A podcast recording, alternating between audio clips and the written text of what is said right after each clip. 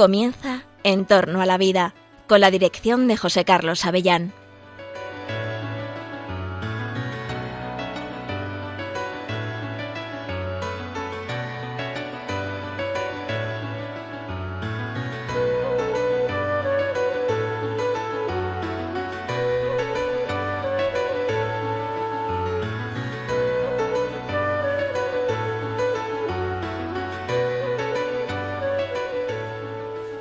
Buenas tardes, queridos oyentes de Radio María.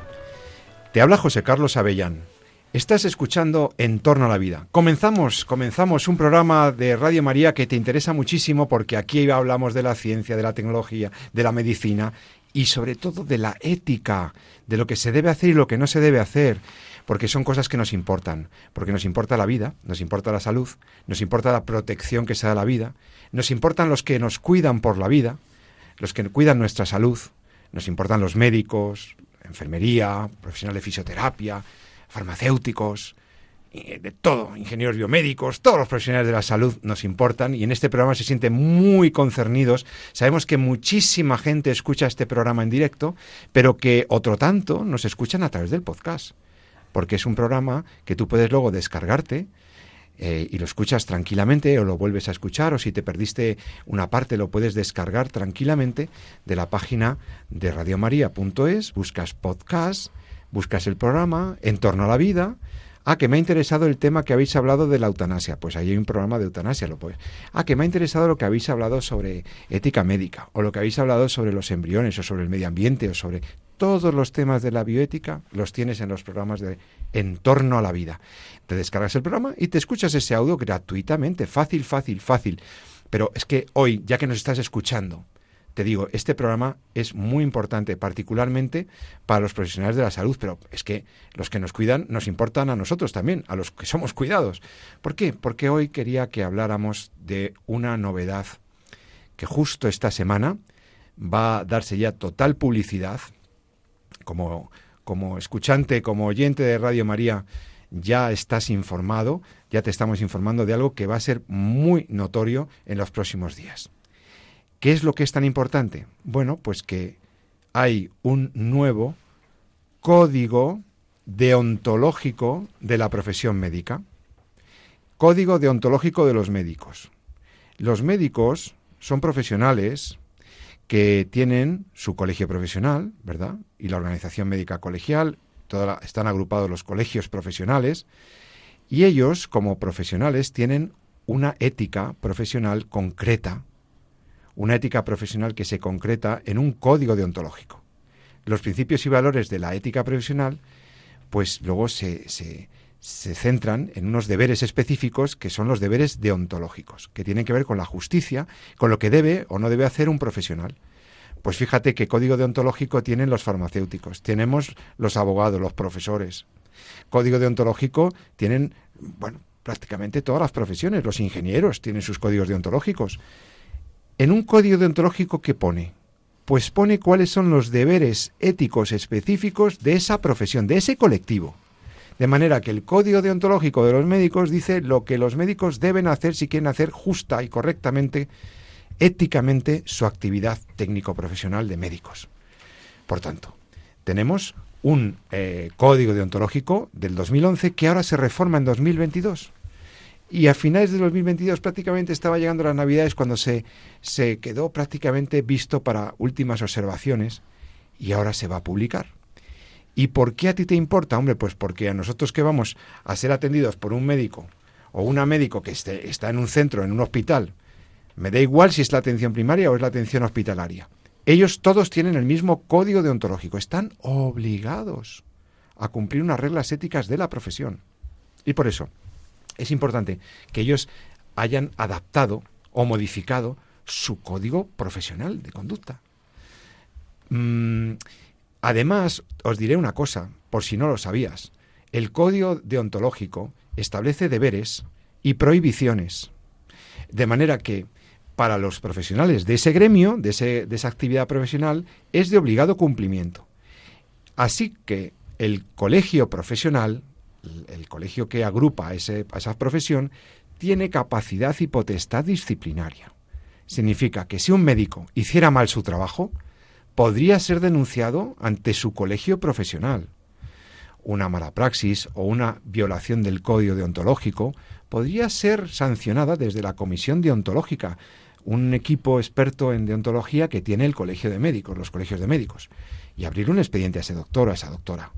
Por lo tanto, no estamos hablando de cualquier cosa.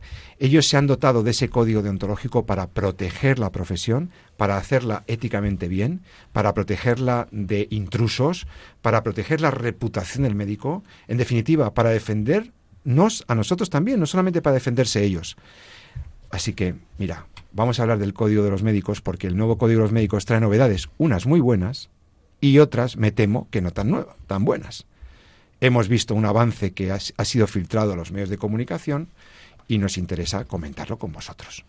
Y para hablar del código deontológico de los médicos, de esa novedad, tengo aquí a dos médicos.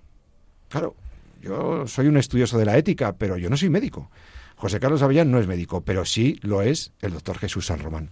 Jesús, buen día, ¿cómo estás? Pues Bienvenido. Muy buenos días, como siempre, encantado de estar otra mañana vosotros. Se muy contentos los oyentes, luego nos escriben. El doctor San Román habla muy bien, aclara las cosas muy bien. Eh, Sabes que alguna pregunta te llegará por el correo electrónico de entorno a la vida arroba radiomaria.es, que también podéis hacerle preguntas al doctor San Román o al profesor Avellán sobre lo que queráis del programa. Jesús, este es un programa que te concierne mucho, pero déjame que antes de que digas nada, le diga a los oyentes que tenemos la suerte de que hoy, en los estudios de Cuatro Vientos, como últimamente nos frecuenta, tenemos también a un experto en ética médica, nada menos que el doctor Pablo Barreiro. Pablo es médico y estudioso de la ética médica y está con nosotros para comentar el nuevo código deontológico de los médicos. Oye, Pablo, a ti que te ha interesado tanto la ética, esto te toca directamente al corazoncito como profesional y como estudioso. Pues sí, muy, buenos días. Es un, creo que es una gran noticia que, bueno, por lo menos que hablemos de que efectivamente existe una conciencia médica, una una, un interés por reflexionar sobre la práctica de la medicina, algo que es tan antiguo como casi el origen de la medicina. No, recordemos que no es algo novedoso. El primer código deontológico se remonta a hace 2.400 años. Eh, parece que lo pudo redactar un tal Hipócrates, famoso el médico hipocrático.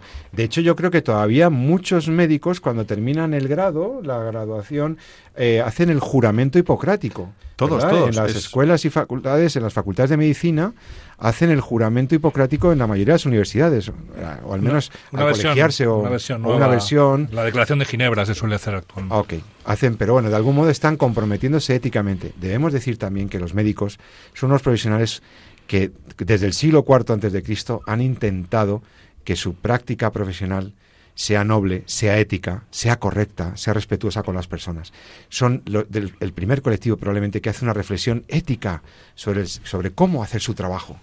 Para hacerlo bien, no solamente es necesario que hagan técnicamente bien el diagnóstico, que hagan bien el pronóstico y nos manden buenos medicamentos, buenos tratamientos, sino que además ellos tienen que incorporar lo ético a la profesión.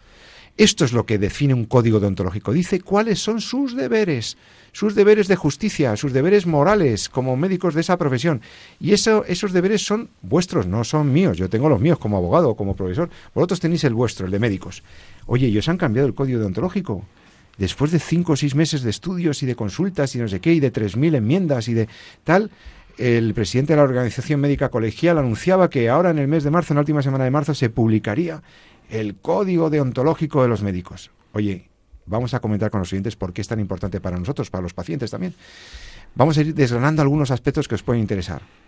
¿Quién quiere empezar con alguna cosita? Yo destacaría, eh, como hemos dicho, que efectivamente, a ver, eh, el código médico es tan importante como cualquier otro código deontológico, porque nos, eh, nos regula como profesionales para la sociedad. Esto creo que es fundamental. Pero hay que decir que, como decía el sabio, eh, la medicina es la más humana de las ciencias y también la más científica de las humanidades. Por lo tanto, creo que estamos aquí entre dos aguas que hay que que hay que saber navegar, ¿no? Y fijaros como dice el propio código deontológico que el objetivo del médico ha de ser el fomento del, del altruismo, la integridad, la honradez, la veracidad, la empatía y todo esto en un contexto, por supuesto, del ejercicio profesional basado en la ciencia y también en la autoevaluación, en, el, en, el, estudio continuo, ¿no? Creo que, bueno, es una forma muy bonita de empezar. Yo creo que hay que resaltar eh, lo positivo de este código, que es ponernos, ponernos en lugar. Y, creo que es muy necesario que el médico sea muy consciente de la altísima mm, responsabilidad que tiene, mm, primero de todo, ante su paciente, como persona principalmente y como enfermo. Y creo que este código deja clara esa responsabilidad a todos los niveles, incluso al nivel del propio trato que se le da a esa persona, de su propia forma de expresarse, de manifestarse, de vestir eh, eh, ante, ante sus pacientes. Creo que es algo muy destacable y que es muy necesario, porque estamos perdiendo un poco esa dignidad que no nos hace superiores, sino al revés, nos hace servidores de, de todos y particularmente del enfermo, que es una persona necesitada de nosotros, que eso nos llena de mayor responsabilidad. A mí también me alegra que una profesión tan noble, tan importante para la sociedad, eh, busque enriquecerse con valores humanos. Es decir, hay que reconocer que esto, la tradición occidental, inspira, por supuesto, el cristianismo tiene muchas fuentes, pero lo que sí es verdad es que hablar de el respeto a la vida, el respeto a la persona, la delicadeza ante el, ante el pudor, ante el cuerpo de la persona que está siendo explorada o tratada, es decir, todos los valores que hay ahí es muy bueno y, y hay que decir que es muy bueno que haya un código deontológico. Dicho lo cual, doctor San Román, eh, hay valores positivos, hay novedades interesantes, eh, porque desde Hipócrates, claro, el código eh, se ha actualizado, se ha ido actualizando. La última actualización muy importante fue la de 2011, sin duda, pero, mm. pero 11 años después parece que mm, había una urgencia por, por adaptar, dice adaptar, adaptar el código deontológico a la realidad social y constitucional de, España? Mm, a ver, a ver, doctor San Romano, ¿usted cómo le suena esto de adaptar la ética?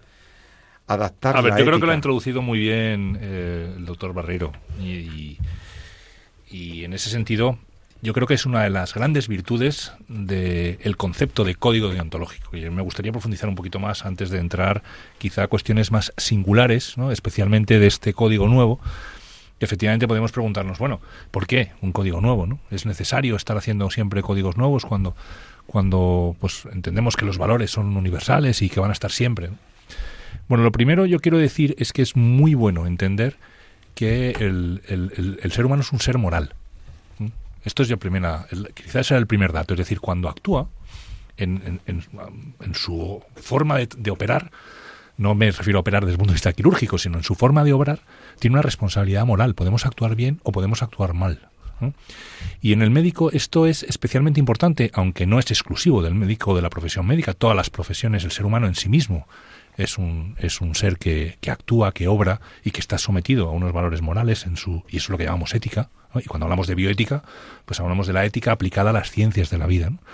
Entonces, es necesario entender, eh, y eso yo creo que el código ontológico es lo que realmente el, valor que nos aporta, lo que subyace es que hay unas normas que nos obligan a nuestra forma de funcionar, nuestra forma de trabajar. Es decir, no estamos sujetos a lo que nos o, lo que nos regula no es lo que se nos vaya ocurriendo, sino que hay unos valores eh, de obligado cumplimiento, dice el, el, propio código deontológico, y que tú has explicado muy bien esa capacidad que tiene el código de disciplinar a la persona que, que, está ejerciendo esa profesión y que obligatoriamente está colegiada, ¿no? como es en el caso de los, de los médicos que tenemos que estar colegiados para poder trabajar en nuestro campo profesional. Y por tanto estamos sujetos al cumplimiento. Es decir, tenemos que asumir que hay unas normas que regulan nuestro comportamiento. Yo creo que esa es la primera, la primera de las ideas importantes. Es decir, no somos dueños del bien y del mal, del árbol de, la ciencia del bien y del mal, sino que estamos sujetos a unos valores que nos trascienden y que son de obligado cumplimiento para todos los que ejercitamos esa profesión. Esa es la primera idea que yo quiero que transmitir. Y ahora tenemos que ver eh, muy bien, como nos preguntamos muchas veces en, bioética y, los que estudiamos la bioética nos preguntamos constantemente ¿no? cuáles son esos valores, cuáles son esas luces que nos tienen que guiar eh, y que están por encima incluso de las leyes. Esto también es muy importante. Es decir, una ley que vaya con nuestro frente o en contra de nuestro de nuestra código deontológico, de nuestra ética, nuestro código ontológico es una ley que no podremos obedecer y que habrá que ejercitar el derecho a decir yo me tengo que quedar al margen de esta ley y usted jamás me podrá obligarme a actuar en esta línea, en esta línea que va en contra de eh, las normas básicas del, comportamiento como médico. Y ahí es donde va nuestro programa, recuerdo a los oyentes, el programa monográfico que hicimos sobre la objeción de conciencia, un programa en el que explicábamos eso, la prioridad, la mayor importancia de la ética y de la moral frente a lo que puede imponer una ley. Entonces, la primera pregunta, ¿tiene que haber un código ontológico? Por supuesto. Por supuesto que tiene que haberlo. Es necesario, obligatorio que tiene que haberlo. Porque estamos sujetos a unos valores. ¿no? Entonces, ahora viene un poco la, la, cuestión. Y aquí la historia nos puede ayudar mucho y nos puede enseñar mucho eh, porque de los errores se aprenden y vamos avanzando también en el conocimiento de la verdad, ¿no? Es ¿cuáles son esos son esos valores que nos guían y que nos rigen, valores que van cambiando, que pueden estar eh, quedan al arbitrio del consenso, existen valores que son universales, que permanecen ¿E inmutables, inmutables, que permanecen en el tiempo y que obligan a cualquier médico en cualquier momento eh, y en cualquier territorio geográfico, ¿no? Porque comentaba Pablo el, juramento hipocrático y cuando uno lee el juramento hipocrático, yo, yo juré el juramento hipocrático en eh, cuando terminé la carrera y cuando uno lee ese, ya son muchos años ya y seguimos adheriéndonos a, esos valores. ¿Se entiende? Parece ser que sí, que hay valores que trascienden y hay valores que incluso aunque la sociedad vaya en una determinada línea, hay valores que, que permanecen por encima de los de las deliberaciones, de los consensos o lo que en una sociedad entienda que puede ser bueno en un momento dado. Y eso es muy importante porque un código ontológico tiene que estar al servicio precisamente de esos valores universales que iremos descubriendo, que tenemos que ir descubriendo poco a poco. ¿no? Y ahí conecto un poco con lo que, con lo que tú me preguntabas. Es decir, efectivamente, eh, es un nuevo código ontológico, pero este nuevo código ontológico tiene que ir en la línea de ir cambiando los valores a medida que van viendo nuevas realidades, un poco tipo lo que decían los hermanos Marx, mm. decir, eh, no se preocupe, estos son mis valores, pero si usted tiene otro, no se preocupe, que los cambio o algo así, no sé muy bien cómo era la frase, pero, pero era esa línea. O, sin embargo, tiene que ser un código deontológico en el que, como es lógico también, tenga que ir interpretando a la luz de unos valores que son universales nuevas realidades que van ocurriendo, como hacemos en estos programas muchas veces. A lo largo de estos años que llevamos con el programa de, de En torno a la vida, hemos analizado nuevas realidades, nuevas que antes no estaban. Hemos analizado técnicas que aparecen nuevas, eh, como la CRISPR-Cas9, eh, nuevos procedimientos de las, las células madre inducidas. Hemos ido analizando una serie de cosas que han ido apareciendo nuevas y hemos tratado de interpretarlos a la luz de valores que entendemos que son universales como la dignidad de la persona humana, que nos trasciende que es una dignidad que es intrínseca a todos. Bueno, no es malo, de hecho, es necesario también ir analizando las nuevas realidades a la luz de esos valores. Pero es así.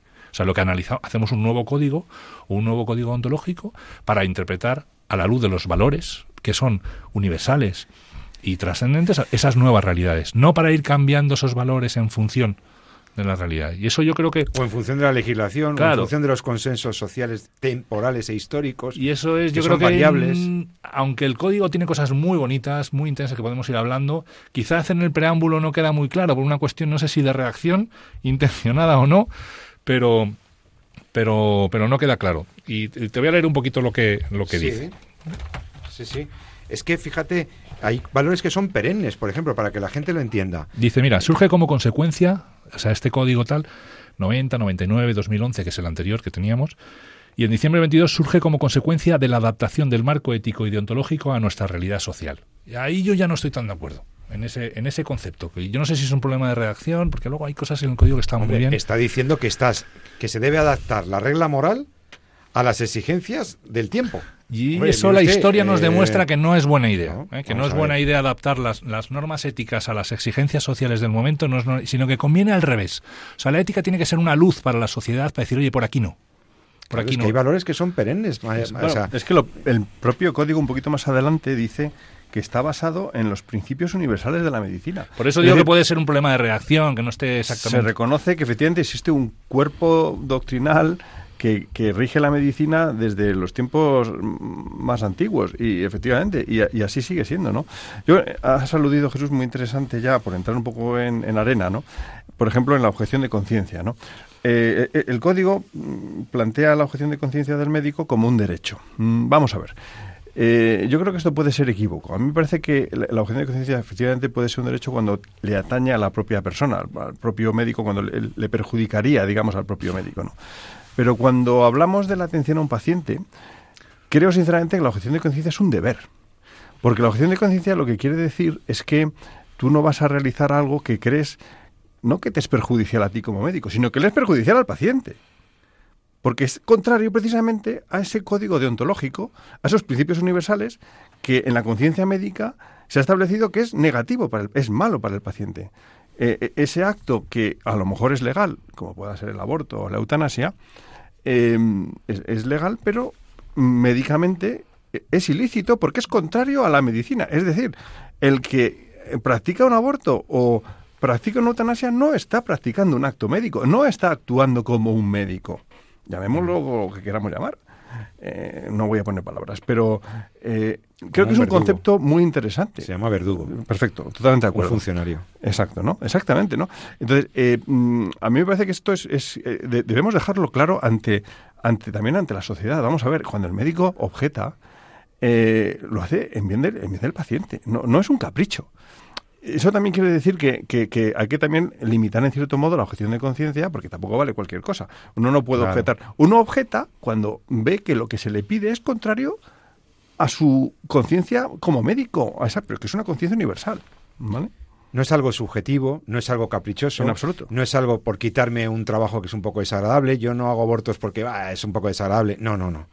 Tú no haces abortos porque como ginecólogo, como obstetra, como médico entiendes que no debes acabar con la vida de un ser humano inocente en el vientre de la madre. Y como tienes una ética personal, una deontología o unos valores éticos incluso anclados en lo religioso o no, que eso depende, tienes un deber, eh, como dice el, doctor Barreiro, tienes el derecho constitucional a no cumplir con un deber jurídico, que esa es la objeción de conciencia, el derecho constitucional a hacer valor tus valores, a hacer valer tus valores frente a un deber jurídico establecido por una ley, por una norma jurídica, y además por la trascendencia social de esa actividad, que es lo que pasa con el código ontológico, es que lo que hacéis vosotros trasciende a un tercero, que es el paciente, y, y además del paciente a la sociedad, porque lo que hace a esa mujer afecta a su familia, afecta a la sociedad, trasciende.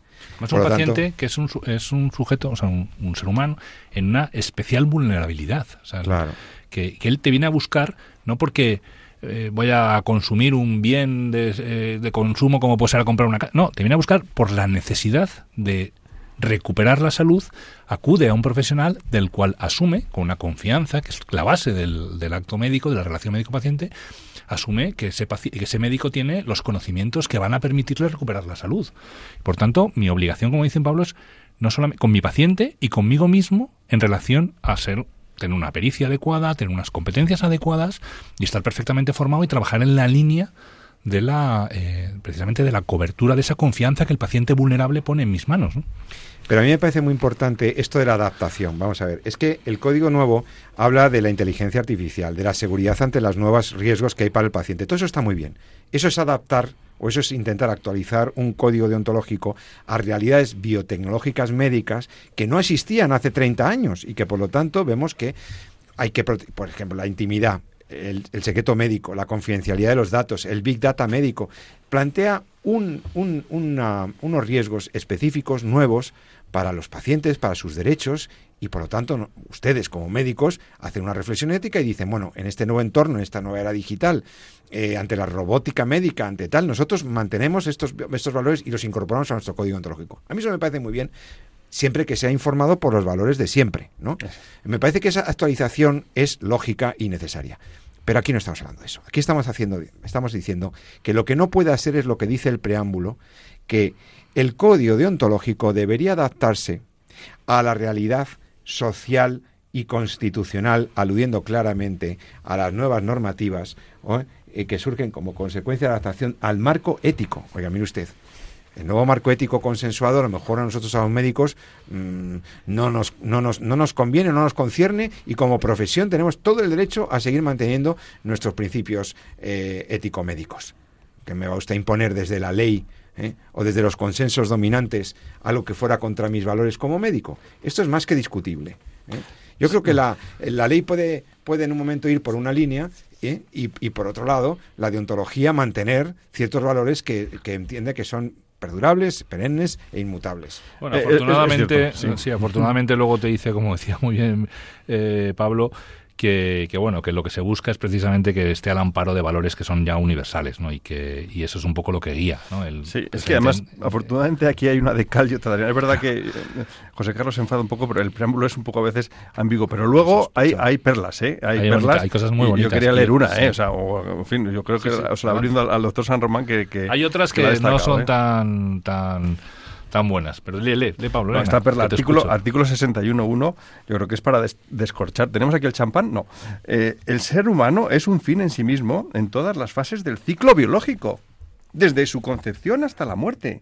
Es un deber deontológico respetar y proteger al concebido y no nacido. ¡Ole! ¡Por fin! Bueno, este, este artículo, si verdaderamente se materializa, se cristaliza en esa redacción, el 61.1, está mejorado. Me parece que me parece que hace una defensa de la vida biológica humana, desde su inicio hasta su final, como pocas veces lo hemos visto en un texto deontológico o jurídico.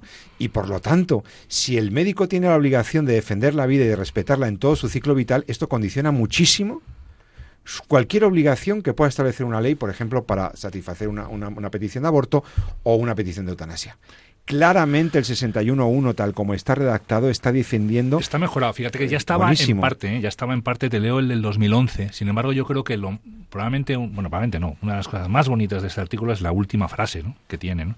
porque te dice el, el artículo entonces de que, que, estaba ya en el 2011 que es el artículo 51 decía el ser humano es un fin en sí mismo en todas las fases del ciclo biológico desde la concepción hasta la muerte el médico está obligado en cualquiera de sus actuaciones a salvaguardar la dignidad e integridad de las personas bajo sus cuidados bueno, aquí ya entramos en el debate de si persona o no, pero aquí el 61 y 1 es que es mucho más claro, yo creo, y preciso y en un sentido más bonito, ¿no? Porque te dice, el ser humano es un fin en sí mismo en todas las fases del ciclo biológico, desde la concepción hasta la muerte. Es un deber deontológico respetar y proteger al concebido y no nacido. ¿vale? Esta, esto queda muy mucho mejor definido que como quedaba definido que hablaba de salvaguardar la dignidad de las personas, abriendo el debate. No, es decir, el, el, concebido no nacido es nuestro paciente. Esto lo tiene muy claro, por ejemplo, las nuevas unidades de, de cirugía antenatal. Es decir, es entender que eso no es más que una, una, fase más de nuestro, ciclo, de nuestro ciclo biológico, es decir, una parte más de nuestro desarrollo. Y es un deber deontológico respetar y proteger al concebido no nacido, porque en el fondo es un ser humano, un fin en sí mismo, es un paciente más. Y se reafirma el, unos artículos más adelante, en la primera línea del 64.1, el médico está al servicio de preservar la vida a él confiada en cualquiera de sus estadios. Claro, el problema es la segunda línea de este mismo artículo, ¿no? Cuando ya admite que el que una mujer decida interrumpir voluntariamente su embarazo no exime al médico de su deber de proporcionar información sobre los riesgos clínicos que puedan derivarse de su decisión. Claro, aquí el redactor del Código Ontológico es consciente de que el aborto está configurado como un derecho en la legislación española y que puede encontrarse ante una mujer que esté pretendiendo eh, realizar eh, el aborto. Y ante eso, lo que dice claramente el 64.1 es que el médico deberá proporcionar información sobre los riesgos clínicos que puedan derivarse de su decisión de abortar de interrumpir mm. voluntariamente su embarazo. Sí, también dice ¿A qué, a qué, que no puede influir. En, a qué se, bueno, luego viene lo del riesgo de no manipulación, pero ¿a qué se refiere con no exime al médico, o sea, la decisión de la mujer no exime al médico de su deber de proporcionar información sobre los riesgos mm. clínicos, o sea, riesgos para ella, riesgos para su bebé, riesgos para después de abortar, ¿eh? por ejemplo, el síndrome posaborto, que debería avisarse a la mujer que ha decidido o que está decidiendo si abortar o no sobre el síndrome postaborto. Habría que decírselo a la mujer. Está diciendo que tenéis un deber de informarle a esta mujer sobre los riesgos de esa decisión que pretende tomar. Pero es que bueno, yo esto es, de, es que ahora nos puede sorprender, pero yo creo que esto es de cajón. De, decir, cuando una mujer se va a someter a cualquier procedimiento quirúrgico del tipo que sea o medicamento del tipo que sea, eh, hay que asumir que eso tiene unos beneficios y unos riesgos. Quiere decir, no hay nada en medicina que sea inocuo. ¿no? Entonces, hasta tomarme una aspirina, quiere decir, tiene unos, lo, hago en función de lo que busco, porque busco que se me quite el dolor de cabeza o lo que sea, pero tiene el riesgo de, pues, de que desarrolle una úlcera. En todo tiene un, un, riesgo. ¿no? Y parece que como estamos aquí hablando de cuestiones que estaban políticas, entonces ah, ya del, si es del aborto, no, ya no le puedo decir que el aborto tiene unos riesgos también. Bueno, unos riesgos y unos, y unos hechos biológicos. Es decir, que de acuerdo con el 61.1, lo primero que hay que decir a una mujer embarazada es que lo que lleva en su vientre es un ser humano. No nacido, pero un ser humano. Y ha habido una alarma porque, porque se propuso que, se le informara de que hay un corazón que late. Bueno, es que es, que es, que es obligación del médico eh, decir lo que es, de acuerdo, además, con el propio código deontológico. No ya de los riesgos. Fíjate lo que dice el 64.3. el médico debe proporcionar a la mujer gestante información adecuada, fidedigna y completa sobre la evolución del embarazo y el desarrollo fetal.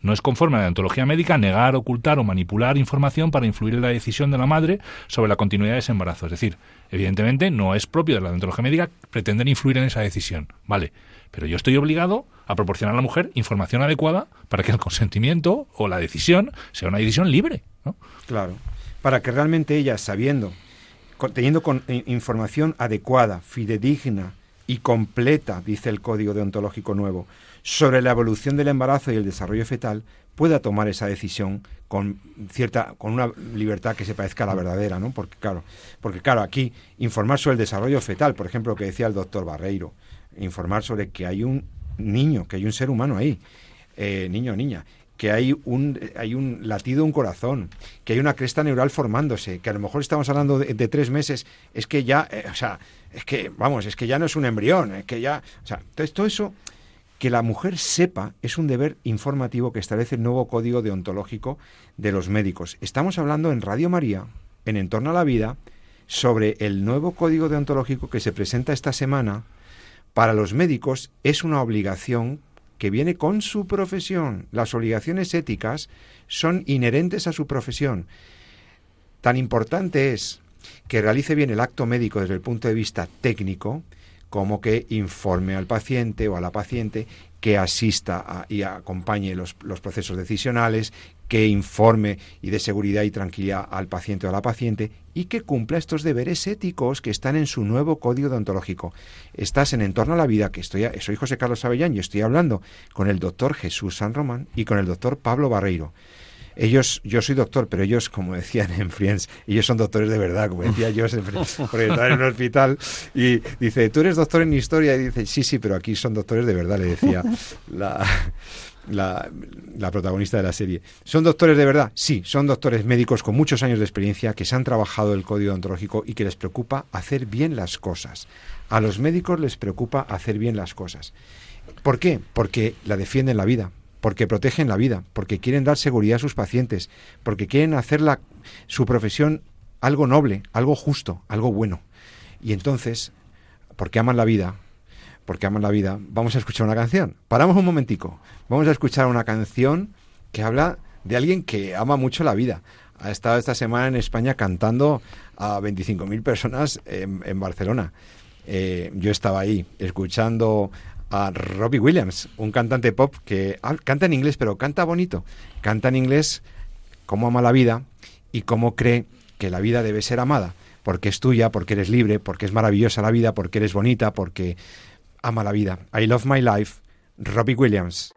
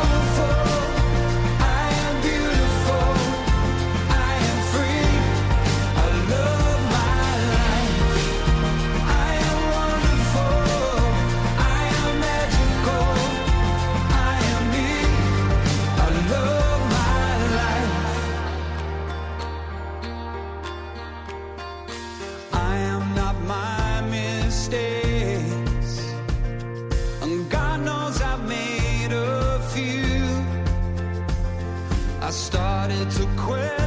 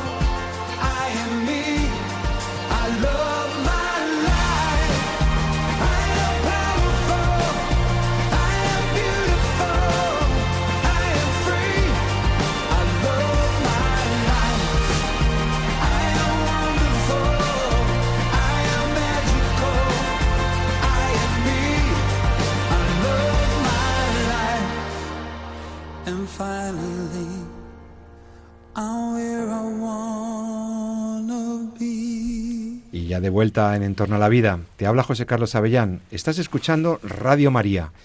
En Entorno a la Vida acabamos de escuchar una canción de Robbie Williams, este cantante inglés que a mí me gusta mucho, que hablaba de cuánto ama la vida y de cómo nunca te va a abandonar y de cómo él está donde quiere estar. Acompañada. Acompañada, la vida acompañada, la vida cuidada. Cuidada también por los médicos. Hoy estamos hablando de la profesión médica con el doctor Barreiro y con el doctor Jesús San Román.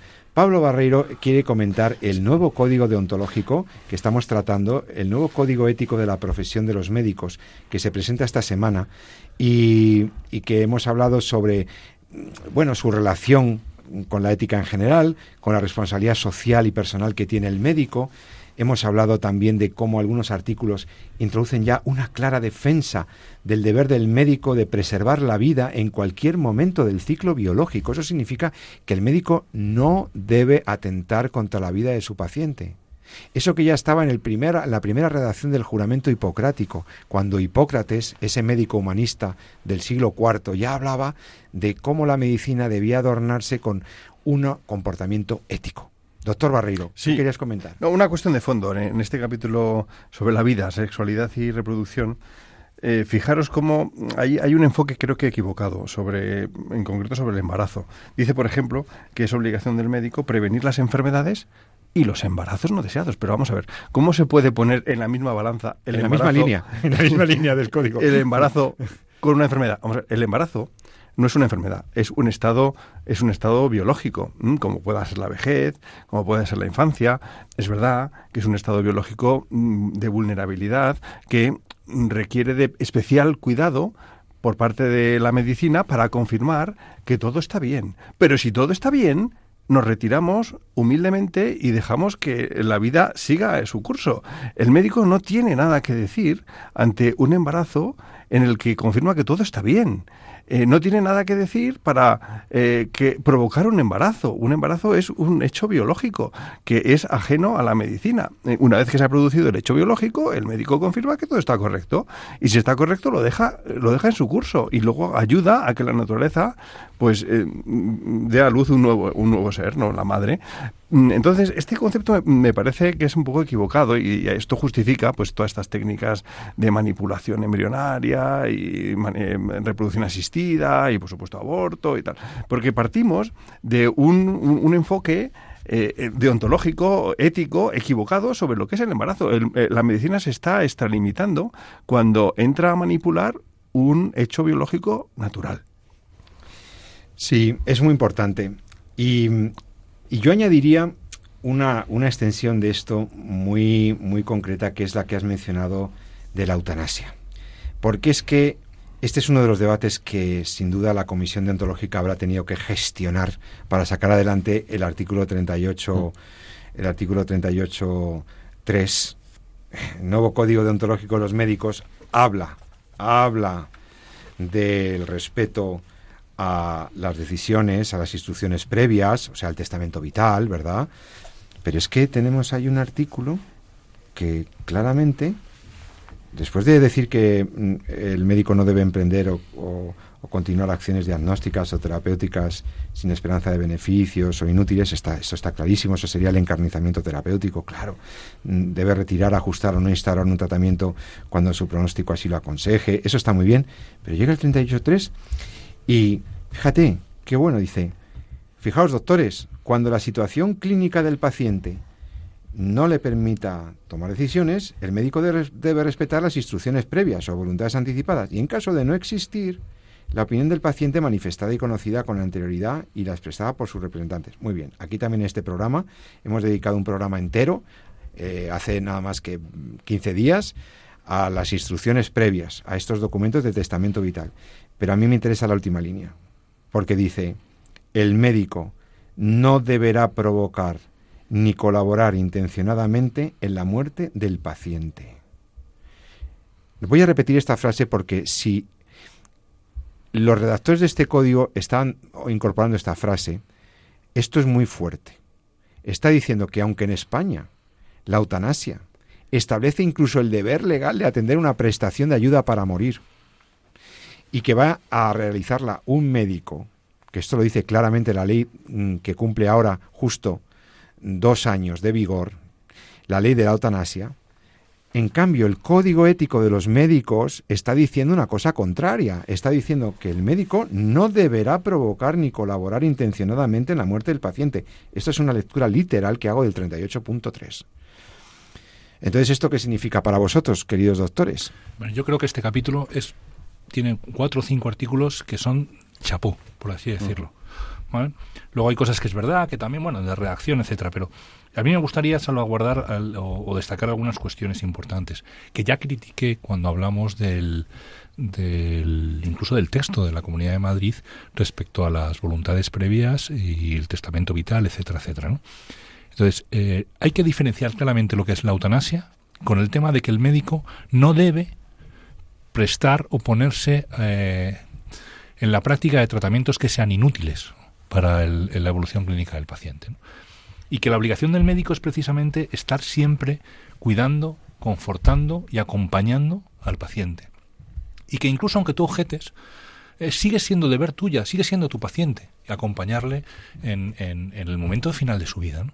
Y hay que diferenciar mucho lo que es la obligación del asistencial de mi persona como médico con mi paciente, de acompañarle, de tratarle, de consolarle, de confortarle, de cuidarle los síntomas al final de la vida, de evitar tratamientos inútiles, de no ensañarme con él en cuanto a la búsqueda de tratamientos que no tengan ninguna repercusión, ninguna utilidad clínica, eso es buena praxis y eso es totalmente diferente a lo que es el hecho, la intención activa o por omisión, me da igual, de buscar intencionadamente la, la muerte de mi paciente. Y esto yo creo que sí lo expresa muy bien, porque Fíjate que te dice que el médico no debe emprender o continuar acciones diagnósticas o terapéuticas sin esperanza de beneficios o inútiles para el enfermo. Debe retirar, ajustar o no instalar un tratamiento cuando su pronóstico así lo aconseje. Pero eso no es eutanasia. Claro. del paciente tendrá en cuenta su voluntad explícita y anticipada de rechazar dicho tratamiento o no para prolongar la vida, incluso respetando la voluntad del paciente. Quiere decir que yo puedo, incluso mi paciente puede decir, mira, no quiero que me trate y yo pues lo respeto y eso no va contra, contra la, el, el código ontológico. si es fútil. Claro, sobre todo si es fútil. Totalmente fútil, Cuando la situación del paciente no le permita decisiones, pues perfecto, pues se siguen las instrucciones previas y etcétera. Ahora, y luego hace un punto y aparte, ¿no? O un punto y tal y te dice, con todo eso, con todo eso, el médico no deberá provocar ni colaborar intencionadamente en la muerte del paciente diferenciando claramente entre lo que es eh, evitar tratamientos, eh, evitar la distanasia, evitar el ensañamiento terapéutico, incluso la limitación del esfuerzo terapéutico, que a mí me gusta más hablar de la adecuación del esfuerzo terapéutico. Todo eso está bien, todo eso es bueno, todo eso forma parte de la obligación del médico.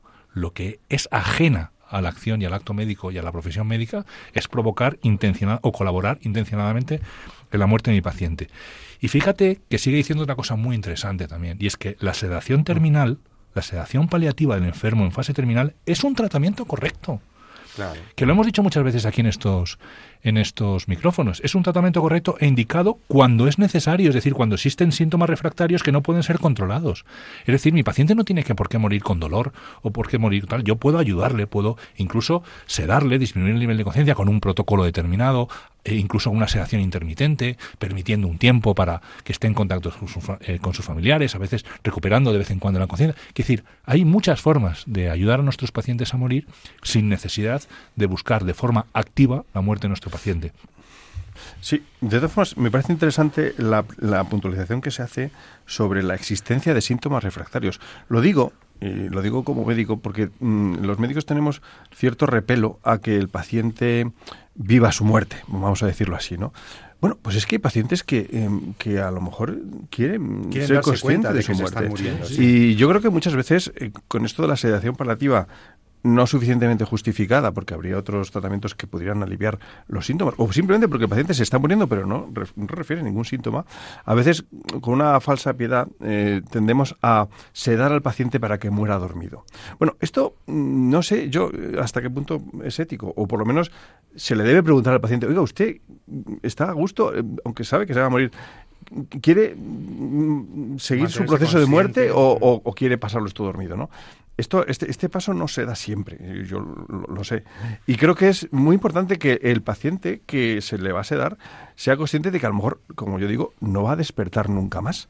Y es que hay pacientes que a los que se les seda paliativamente y no saben que no se van a despertar más que en la otra vida. Eso tiene que es más una cuestión de, hombre, una de las cosas que obliga a la sedación paliativa es a, informar al paciente. Pero yo quiero que resaltar por si no queda cuál es el a informar, decir, cuál es el concepto de sedación paliativa. La sedación paliativa es cuando yo tengo un síntoma que se considera refractario. ¿Qué es un síntoma refractario? Es un síntoma que yo necesito tratar porque mi paciente lo está viviendo como algo distónico, es decir, como algo que no puede soportarlo, que no puede llevarlo, dolor, una angustia, disnea, etcétera, y yo necesito tratar eso y no se me escapa, no, no acabo de manejarlo bien, no consigo controlarlo con el tratamiento habitual. Entonces tengo que subir un escalón de tratamiento para, eh, pues bueno, sedar a mi paciente para que es el impacto de ese síntoma que necesita ser tratado no tenga eh, tanta fuerza o tan, genere tanta angustia en el momento del final de su muerte. ¿Vale? Otra cosa es, eh, bueno, pues que si el síntoma puede ser controlado con otra medicación, entonces no es necesaria sedación paliativa. E incluso si mi paciente no quiere que, que se le trate o no quiere, pues tampoco. Pero lo que está claro es que cualquier sedación, cualquier medicación lleva necesariamente una información y sobre todo una, de una trascendencia a esto. Entonces, eh, a mí me gusta mucho que se lleve el concepto de sedación paliativa al concepto de tratamiento, con una indicación y con unas contraindicaciones, como cualquier tratamiento. Es decir, tiene su indicación cuando es necesario y tiene su contraindicación y no se tiene que usar siempre, sino que se usa cuando está indicado. Y no es un derecho del paciente el derecho a la sedación, es un derecho al a ser tratado. debido, a ser tratado. Esto lo ha dicho muchas veces el doctor Román en estos micrófonos y a mí me quedó muy, muy bien. Oye, entonces vemos que en la atención médica al final de la vida hay varias cosas interesantes. Sí, sobre los derechos de, del tratamiento, me parece también, abundando un poco en, esto que estamos hablando del final de la vida, me parece interesante que también dice el, propio documento que el, el, paciente eh, no, no puede exigir del médico un tratamiento. Claro. Mm. Eh, el médico, el artículo 40. Eh, exacto. El 40. Eso está muy bien. Y el 10-10 también, ¿no? Dice, el, paciente no puede exigir un procedimiento al, al médico eh, por las razones que sean. ¿no? El médico está para evaluar la situación, para ofrecer al, al, paciente diferentes tratamientos y para que efectivamente el paciente pueda elegir incluso entre ellos. Pero nunca el, el, paciente puede eh, proponer un tratamiento. Esto, esto es lo que está ocurriendo por primera vez en la historia con la eutanasia y el aborto es el paciente que, el que solicita, bueno, es que claro, no es un tratamiento médico, es esta es la cuestión. Claro, por eso yo es la importancia de, llevar las cosas que son tratamiento al, a la posición de tratamiento, es decir, el paciente tiene derecho a ser tratado correctamente, de acuerdo a la Lex Artis, de acuerdo a la mejor evidencia científica, pero no tiene derecho a elegir qué tratamiento se le pone. Es decir, si llega mi paciente con una, un esguince eh, que se tiene que eh, tratar con una venda, no tiene derecho a pedir que yo le ponga una escayola. O la amputación. Claro, pues, lo, estaría, haciendo mal. ¿no? Incluso también frente a la imposición que pudiera venir de sus superiores jerárquicos, el médico puede negarse y debe negarse, por razones éticas y deontológicas, a exigencias que provenientes de superiores jerárquicos pudieran afectar a la seguridad del paciente, etcétera. O sea que está claro que está preservando la independencia moral del, del, profesional de la salud y este nuevo código deontológico de los médicos vemos que tiene muchas luces, alguna cosita mejorable, como todo, como todo puede ser, pero yo no quiero terminar el programa sin tocar un tema que está también en el nuevo código deontológico cuando se refiere el código ontológico al papel de los médicos en la maternidad subrogada mm. o, vientres de alquiler. Ya saben los oyentes que esto se refiere a cuando una mujer o una pareja que eh, requiere de la participación de una mujer, de una tercera mujer, una tercera persona, que es la, la gestante de un embarazo que, por las razones que sean, la mujer comitente, o sea, la mujer solicitante, la madre biológica, no puede o no quiere gestarlo. Entonces, alquilan, o sea, pactan con una, con una segunda mujer eh, la posibilidad de que ella lleve a término el embarazo de su hijo. Esto de la maternidad subrogada o por sustitución, eh, deben saber los oyentes, deben recordar que hemos comentado aquí muchas veces que está prohibida prohibida en todas sus formas como un acto de nulo de pleno derecho y prohibida por la legislación, desde, desde la ley de, mm, de técnicas de reproducción asistida, está prohibida por la legislación española. ¿eh? O sea que estamos hablando de que hace ya 15 años que eso está prohibido expresamente, literalmente. No se puede hacer maternidad subrogada, ni pagando a la señora, ni acordando con mi hermana mayor o con mi madre, con la abuela que geste el hijo por, por altruísticamente, o una amiga. Claro, no, es que aquí eh, está claro que hay e-, elementos éticos. ¿Cuáles son los elementos éticos de la maternidad subrogada? Bueno, pues que aunque me dé un precio o no me dé un precio, hay un riesgo lo hemos explicado aquí, de cosificación o de instrumentalización del cuerpo de la mujer. De repente, una mujer está cediendo su cuerpo para gestar un hijo. Se convierte en un aparato reproductivo. Esa mujer está siendo cosificada. Esto ha sido absolutamente criticado mayoritariamente por el movimiento feminista, por la mayoría de las éticas, desde luego las éticas de inspiración religiosa, judeocristianas. Por supuesto, la Iglesia Católica está en contra de una maternidad subrogada que implica, primero, que hay una manipulación embrionaria. Segundo, que se instaura la gestación en una tercera persona. Y luego el deber de entregar el hijo con todo lo que significa. No, no. Ya el derecho, ya la ley está diciendo que la maternidad vendrá determinada por el parto. Y que por lo tanto cualquier pacto, insisto, mediando dinerito o no, por el cual una señora que ha gestado un bebé lo entrega a sus padres biológicos, lo entrega, es nulo, es, es ilegal y no solo inmoral. Bueno, ¿y qué pasa con el código ontológico de los médicos? ¿Qué dice el nuevo código sobre la maternidad subrogada, doctor San Román? Bueno, pues a mí la verdad es que no ha sido una sorpresa, una de las sombras ¿no? de este. No está este bien, ¿verdad? No está bien, no, no. No, no, en absoluto, porque además, eh, hombre, critica y prohíbe, evidentemente, la, la, gestación subrogada que ellos llaman comercial y, sin embargo, eh, dice, establece, y ahí yo pues, pues no coincido, en, mi humilde opinión, establece que no va contra eh, la deontología la gestación subrogada eh, altruista, que llaman ellos. ¿no? Y me sorprende mucho porque, es decir, hace poco apenas y unos años el Parlamento Europeo fue muy claro también. El Comité Bioética de Bioética de España también ha sido muy claro en, un informe eh, hace apenas unos años sobre el tema de la gestación subrogada, donde también eh, decía que este tipo de gestación, por muy altruista que sea, eh, pues no, no es éticamente asumible. Es una cuestión. Y por cierto, y para, perdona Jesús que te interrumpa, no es solamente para ti y para los médicos, también para la doctrina social de la Iglesia Católica. ¿eh? Queda muy claro que en la medida en que la gestación subrogada implica eh, afecta a la dignidad del acto procreativo, implica reproducción asistida, implica reproducción asistida técnicamente me refiero, ¿no? Hombre, hace una salvedad diciendo aquí, dice la gestación por sustitución altruista no es contraria a la deontología médica siempre que se preserve la dignidad de la mujer y el interés superior del menor. Pues a mí es que eso me parece contradictorio.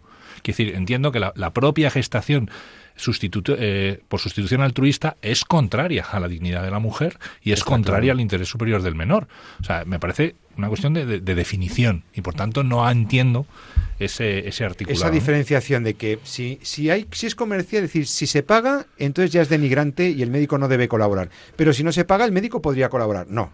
No, no, ahí no estamos de acuerdo con la Comisión Deontológica, con la nueva redacción del eh, Código Deontológico de los Médicos, que nos ha permitido, por cierto, tratar algunos asuntos bioéticos de, la máxima importancia. Nos ha quedado el tiempo corto porque hay muchísimos temas interesantísimos sobre el tema de la, inteligencia artificial, bases de datos, seguridad del paciente, telemedicina. Los trasplantes. Los trasplantes. Tenemos que hablar de programas específicos de ese tema, aprovechando. Sí, pero bueno, la conclusión es que los oyentes ya saben que los médicos que hacen una reflexión ética sobre su conducta profesional a través de este código deontológico se dotan a sí mismos de una nueva de una nueva codificación, de unos artículos que les obligan y por eso es importante eh, que tomemos conciencia de ellos, de, las luces y de las sombras que hay en este nuevo código. Algunas cosas buenas que hemos visto, pues, bueno, pues la, definición clara de que el médico no debe colaborar con la muerte intencional de ningún paciente. Y eso va para el bebé, embrión o feto y también va para el muriente en el caso de la eutanasia. Es decir, que eso afecta al aborto y a la eutanasia.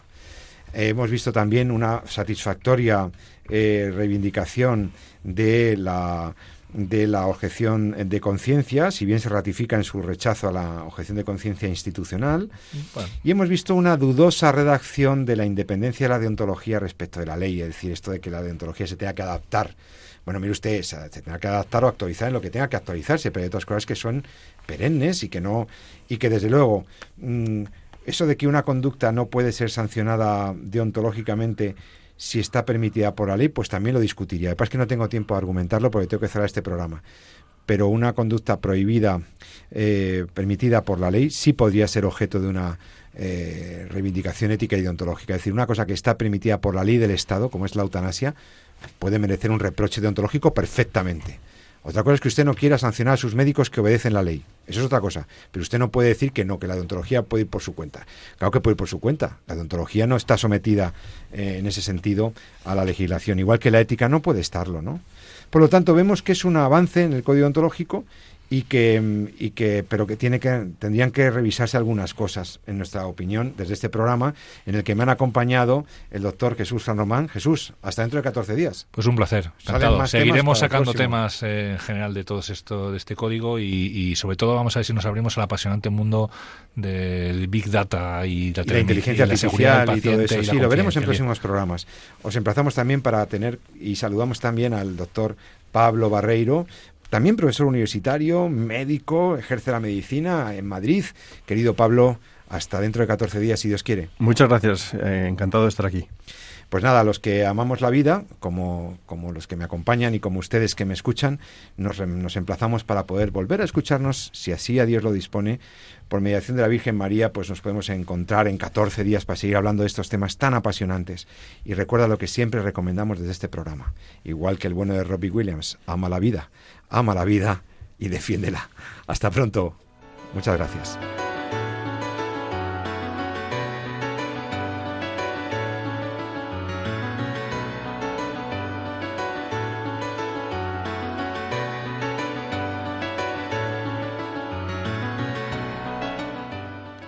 Han escuchado en Radio María En torno a la vida, un programa dirigido por José Carlos Avellán.